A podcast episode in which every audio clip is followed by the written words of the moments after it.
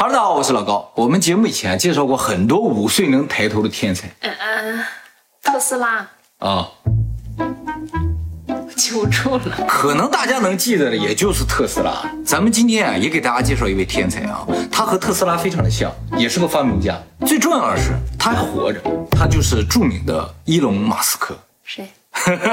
他呢，就是特斯拉汽车的联合创始人、CEO 兼总设计师。可能你还不知道啊，这说个简单的不。是很了解。对，说个简单的，《复仇者联盟》里边钢铁侠的原型就是这个马斯克。我去，这钢铁侠有原型的。对，在电影里边，钢铁侠呢是一个天才的发明家，然后发明了一套无敌的盔甲，一个人就能对抗整个宇宙的感觉啊！最后还拯救了人类嘛。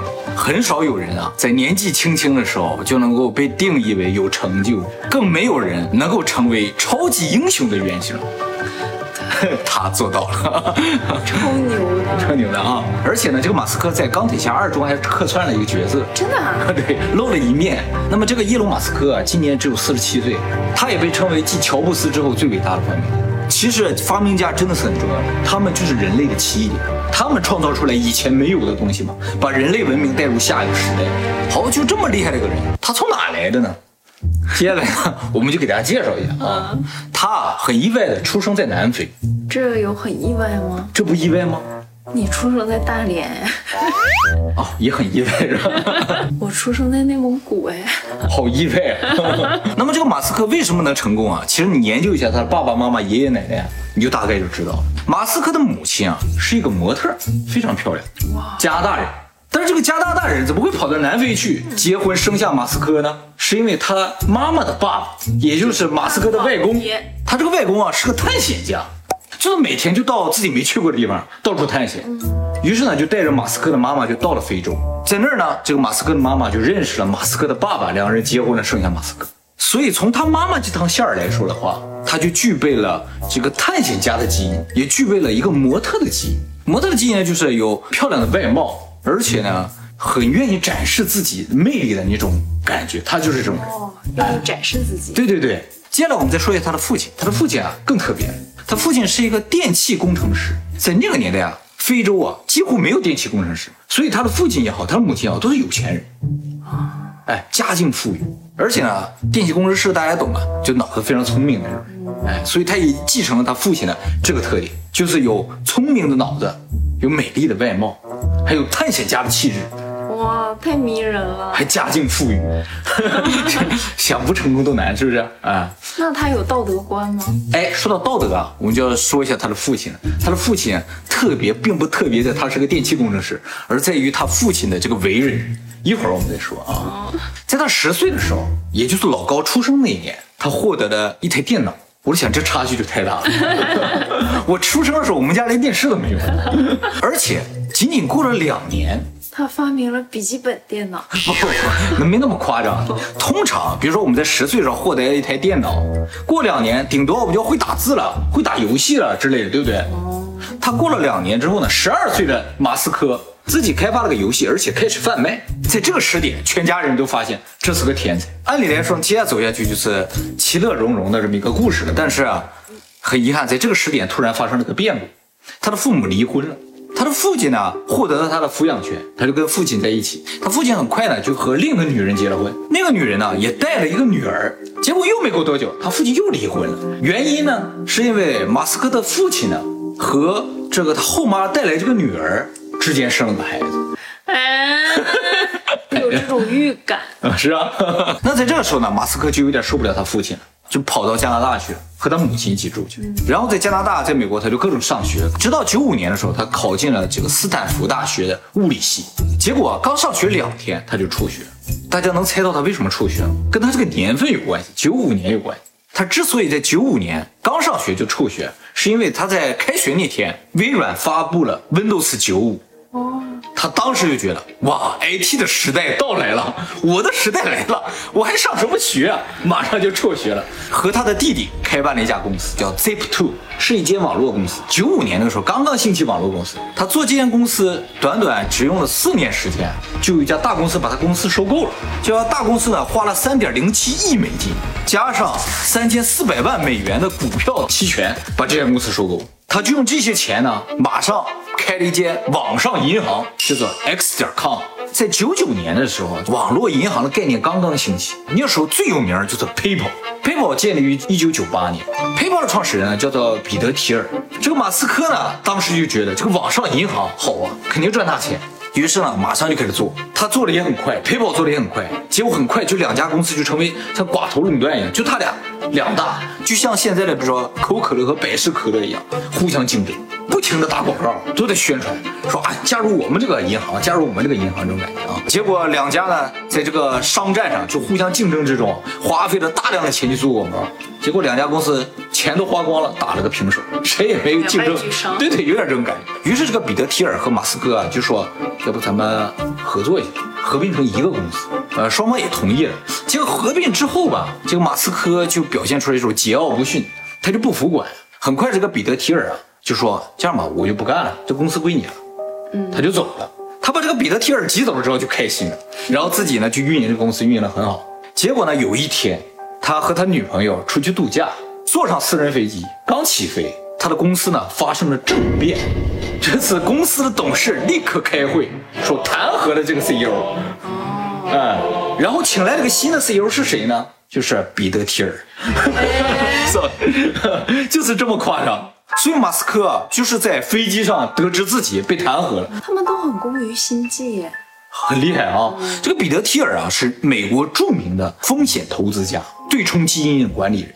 这个大家可能不了解金融，不知道对冲基金的管理人，那都是能够控制世界金融的人啊。而且这个彼得提尔还有个特别有名的事儿，Facebook 的创始人扎克伯当初建这个 Facebook 的获得的第一笔投资就来自这个彼得提尔，可见他这个投资眼光有多准。哎，彼得提尔当初建 PayPal 的原因，就是为了避除这个政府对货币的管控。这个想法多么先进啊！其实和现在那个比特币的想法是一样的。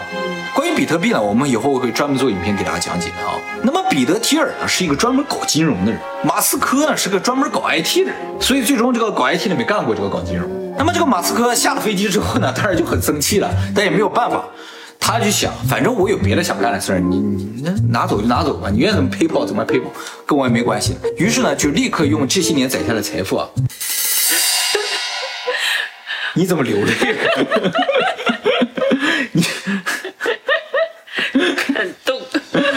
他用这些钱呢，建了就是叫 Space X 这么一家公司。这个公司叫做宇宙开发公司，专门发火箭，而且呢，用一部分钱呢买了特斯拉。为什么叫特斯拉呀？故意的吗？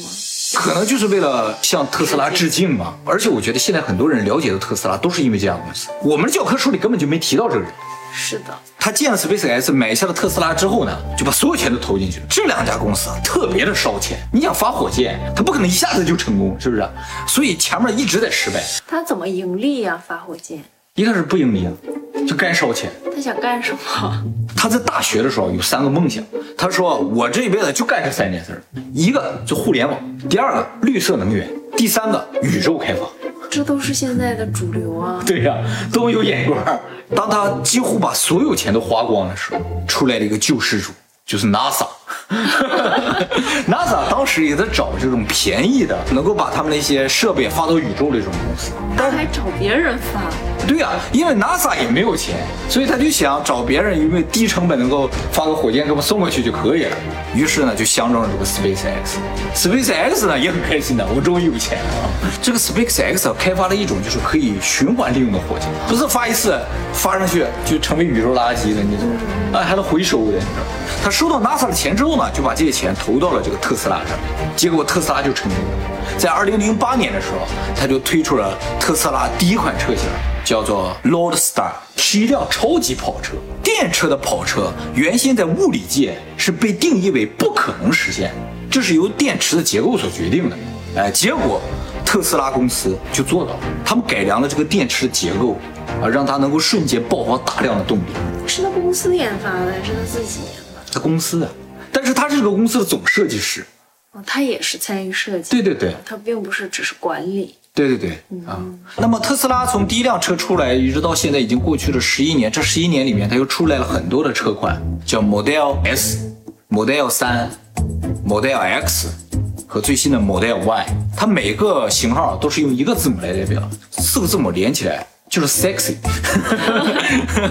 那以后呢？以后再出会怎么样？对，不知道。而且现在大家非常着急，那个 Model Y 还没出来，嗯，啊，大家就说赶紧出来啊，现在也比较危险啊。那么就在去年的时候呢，马斯克用自己的火箭把他自己的一辆这 Loadstar 送往了太空，现在呢正飞往火星。给谁开啊？不知道。那么现在他主要的目标呢，就是要把人类送往火星，开始火星移住计划啊。这点就特别像他的外祖父，就待不住。他外祖父呢，不能在加拿大待着，就到处去；他就不能在地球待着，他到处去啊。那么说到这儿，大家可能感觉到这个人啊是一个天才，而且呢很疯狂啊。但是啊，大家有没有想过，他做的这个绿色能源也好，他做这个宇宙开发，他是要干嘛？他最终目的是什么？五岁能抬头的观众想到了吗？它的最终目的啊，其实就是为了拯救人类。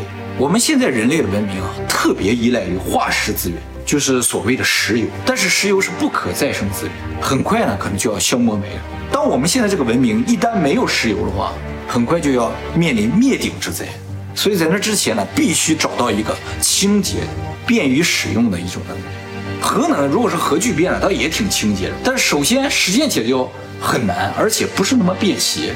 所以现在最好的能源就是电能啊，所以他把大量的资金投入到电能能够实现像原先的石油一样的功能的这个方面，所以在做汽车啊，做什么？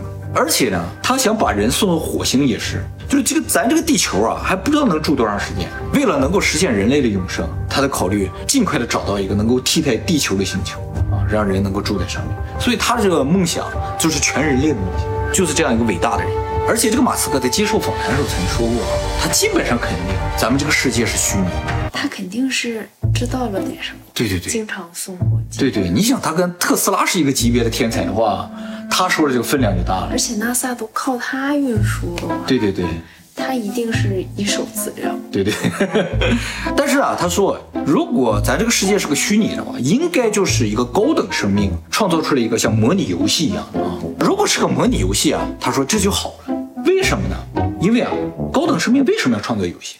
嗯，因为现实生活肯定是很无聊的，游戏肯定是有趣的。所以我们现在生活这个环境啊是相当有趣的。的。我看我们很多观众在那个费米悖论的影片留言说说，哎呀，我都投了币，怎么参加这么烂的一个游戏啊？其实你能在游戏里边已经是幸运了，就是我们已经是顶级娱乐了，对，你在娱乐之中了，就是事儿越多越直呗，对，越直，超直。风顺反倒没有那么直。对啊，每天各种各样的倒怪多有意思。进去一个怪都没有。出来的时候怎么回事？我这待了一百年，我一个怪都没给我刷。